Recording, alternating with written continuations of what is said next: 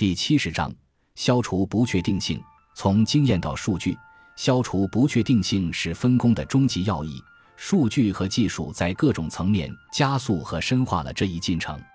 但工业生产和社会生活进程里的人是否只应被视作不确定性呢？一七七六年，亚当·斯密在《国富论》中指出，劳动分工带来了进步，极大地提高了生产力。以生产大头针为例。一个普通的大头针这样简单的商品，也涉及大量不同的劳动过程。将这些劳动过程分解为不同的独立任务，能带来效率的提升，从而给企业带来更大的利润。将制造过程分解成许多单一工作步骤，是工业化生产的核心要素。亚当·斯密在《国富论》中揭示的资本主义市场经济这一内生逻辑，在几十年后被另一个英国人所继承。一八三三年，英国数学家查尔斯·巴贝奇发表了一本著作，在机械制造和生产中的经济学。他继续阐述劳动分工对资本积累的价值。巴贝奇认为，将对工作的执行分解为不同的过程，这些过程要求不同的技能，企业主可以更精确地根据特定的流程来匹配工资率，绝不支付超过必要的部分。这位数学家与今天的数字时代更隐秘的关联来自他所改良的差分机，这是维多利亚时代的计算机，能提高乘法速度和改进对数表等数学制表的运算精确度。巴贝奇尝试制造自动计算的机器，将从计算到印刷的过程全部自动化，这样就可以避免人为误差。巴贝奇的计算机在他的时代从未实现。但是在他的在机械制造和生产中的经济学里，对分工的理念却在此后的资本主义经济发展中被演绎得淋漓尽致。某种程度上，巴贝奇的两大成果在内核上是共通的。正是将生产过程拆解为单个的劳动行为，整个生产流程才有可能升级为更精确、更自动的计算机式的流程。这也是工业革命以来生产流程的每一个环节正在发生的现实。福特的流水线正是以这样的逻辑运转起来的。福特汽车公司的管理者把流水线上的所有操作细分为时间均等的若干项工作，这些操作里有大量环节不需要严格培训，任何一个新手都能在最短时间里掌握。这样，从前一项只能由具备若干年经验。身体强壮的男性熟手主导的工作，可以交由几个没有经验、身体条件一般的普通工人完成。得益于分工的存在，其中的一些环节还可以通过机械化手段解决。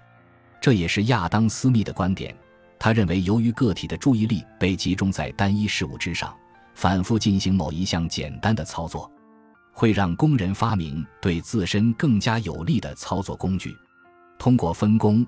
工业流程里的作业变成了手工行为和机器动作的结合。从经济成本考量，当人工的成本低于自动化的成本时，该环节的劳动依然由人工来完成。但在那些资金投入不多就可以自动化的劳动环节，机械对人力的替代自然而然地发生了。这是一个惊心动魄却又悄无声息的过程。以工业革命开始的行业棉纺织业为例。在纱厂里曾有一种工作——接线工。美国学者皮厄特拉里佛利观察过这个工种逐渐消失的过程。差不多百年以前的欧洲，在纱厂里从事接线工的是儿童，他们在纱锭之间来回跑动，寻找断了的纱线。这些孩子发现了一根断线，就爬上机器将断线接上，然后继续寻找下一根需要被接上的断线。随着工业革命的蔓延。在上世纪上半叶，上海的纺织厂里，女工们穿梭在纱锭之间，做着同样的工作。之后，棉纺厂增加了新的设备，会闪烁的红色信号灯以及装有滑轮的椅子。这些设备使得棉纺厂的工作环境发生了很大变化，接线工也成为历史。机器设备取代了人，这些设备知道哪个地方的线断了，也知道怎么去把它接上。逐渐。服装生产环节里需要耗费专门的人力，危险性有颇高的一个部分就此消失了。在对更低成本与更高利润的追逐中，二十世纪的工业生产技术步步提升，人在工厂里的角色逐渐演变，越来越多的生产步骤由机器完成。数字时代的自动化正以更为隐蔽的逻辑展开。当下，我们生活在一个被算法和数字技术所笼罩的时代，智能设备越来越多地渗透进人类的日常活动，并参与人们的判断与决策。算法带来的自动化被嵌入无形的软件操作之中，很难被人察觉。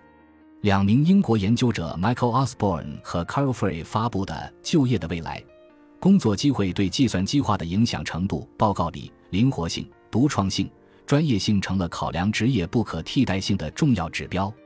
那些容易被取代的工种，正是更加机械化、结构性的工作，而更为原创。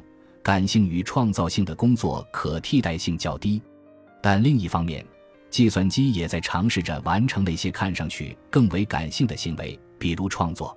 二零一七年，微软的人工智能小兵已经在用中文写诗，并且出版了诗集《阳光湿了玻璃窗》。英伟达的图片软件 GoGAN 能自动创作画作。一座座曾经专属于人类认知行为能力的高峰，现在插满了人工智能和数字技术的旗子。那些被认为很难被自动化的工作，也正在通过各类算法和数字手段转换成数据处理技术。这些数据处理技术将工厂里的工作分解为越来越细小的认知组块，其中的认知组块要么被外包给网络化的个体微型劳动者，要么完全被自动化，彻底由机器接管。此前有财经媒体报道过，善在设计环节的生产模式类似于工业化流水线。该公司设计了一个为设计师提供的 IT 系统，具备情报收集和设计辅助功能。通过这个功能，善设计师的设计工作被 SaaS 化，从而降低了对设计师创意能力的需求。这使得这家公司的设计师从业人员只需要具备设计基本功。就能设计出符合时尚潮流的产品。在善的做法之外，服装行业里还有一些平台通过对全网流行趋势的捕捉，直接运用算法生成符合大众审美的款式，给商家提供款式层面的建议。在这个场景中，算法直接取代了设计师的动作。尽管这种 AI 自动生成款式的行为在整个服装行业的设计动作里占比极低。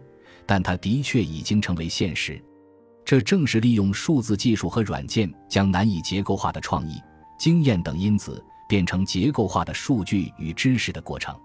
这个过程可能并不只是发生在服装行业的设计环节，也是整个生产车间里的倾向。例如，在酒厂里，算法公司与酒厂合作，从前全凭老师傅的经验来判断如何酿成一款风味啤酒的口味。通过实践换来的经验，熟安时间、温度和湿度等组合后的魔法。现在这些判断从只有上帝知道的魔法被解构成了模型，通过人工智能完成了对所有经验的量化，影响啤酒口感的因子变成数字的加减乘除和计量精确的化学反应。在钢铁厂的脱硫步骤，在水泥厂的送料环节，在酒厂的酿造间。老师傅经过几十年积累掌握的经验，都在一步步地变成结构化的数据。这些工业生产中最强调创造力的环节，数字技术取得的进展可能超乎大多数人的想象。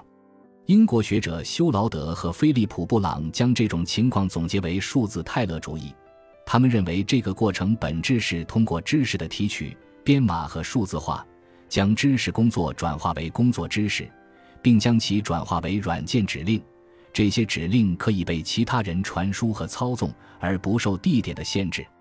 而它带来的后果则是，未来生产率的提高将降低大多数经理和专业人士的自主性和判断力。最终思考的许可会被授予一小部分负责推动业务向前发展的员工。这些变化与福特流水线上的变革逻辑并无二致。它涉及以下步骤。将工作环节细化成若干个标准化的流程，以降低对技术人员经验的依赖。在细化后的流程的每一个环节寻找优化可能性，发明可以提高某个环节效率的工具。当某个环节使用某种技术或工具的成本低于以人力完成工序的成本时，机器就成功的替代了人。这些步骤一遍遍重复后，生产环节里的不确定性得以被降到最低，人的经验和人的操作带来的不可控因子被一一摒除。技术消除了不确定性，企业从中获得更高利润，而人从某些环节被彻底替换出来。但人是否只应当被视作不确定性呢？这场替换的终点又在哪里？